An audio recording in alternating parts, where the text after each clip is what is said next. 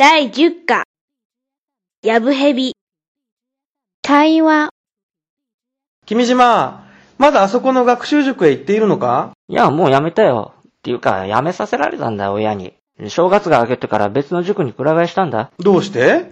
塾の先生から年賀状が来たから。なんで？ありがたいじゃないか。だけどさ、年賀状に今年も失点抜刀ですって書いてあったんだぞ。何それ？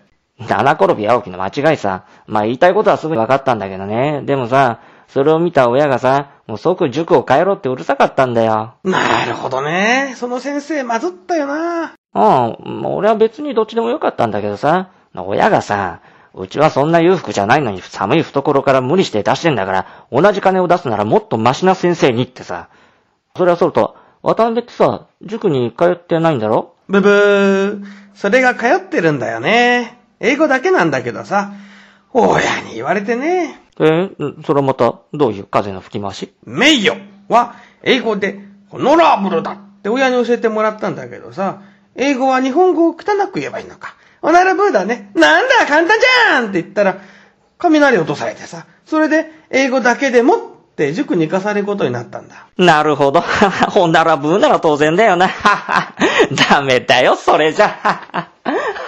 よく言うよ。お前だって俺とどっこいだろう。どんぐりの背比べじゃないか。でもさ、実は、俺らよりもっとすごいのがいるぜ。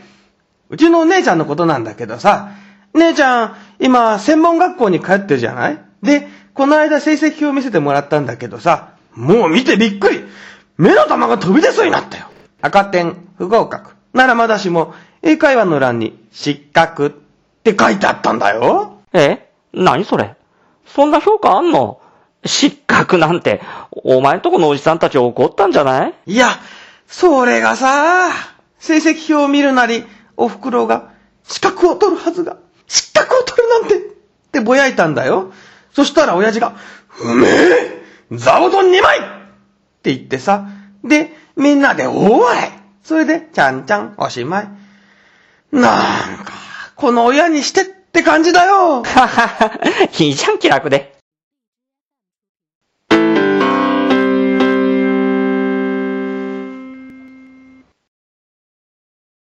強化練習。誕生日プレゼント。この間、神さんの誕生日に初めて花束を送ったんだ。野原で摘んできたんですか？今時のサラリーマンに野原で花を摘む暇があるかい？インターネットで注文したんだよ。何でもいいからメッセージカードにとにかく甘い言葉を入れてくれって頼んだんだ。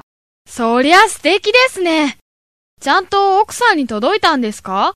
無事に届くか心配だったけど、花束は無事到着したと神さんからメールが来たよ。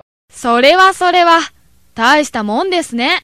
ところが、全然大したもんじゃなかったのさ。店が肝心のメッセージカードを入れ忘れてね。ええそれはとんでもないミスですね。残念でしたね。それが、もっとひどかったんだよ。何ですか？なんと、向こうは電話でメッセージを読み上げたらしいよ。ネットで花束を注文し、また、そのメッセージを電話で読み上げるなんてのも、粋な計らいじゃないですか。私だったら痺れますよ。で、メッセージの内容はどんなものだったんですか？メープルシロップ、蜂蜜、黒砂糖、綿飴、レーズン、ネットメロン、サトウキビ、ドリアンって、そんなのありか？腹が立つやら、おかしいやら、確かに、どれもこれも甘いには違いないですがね。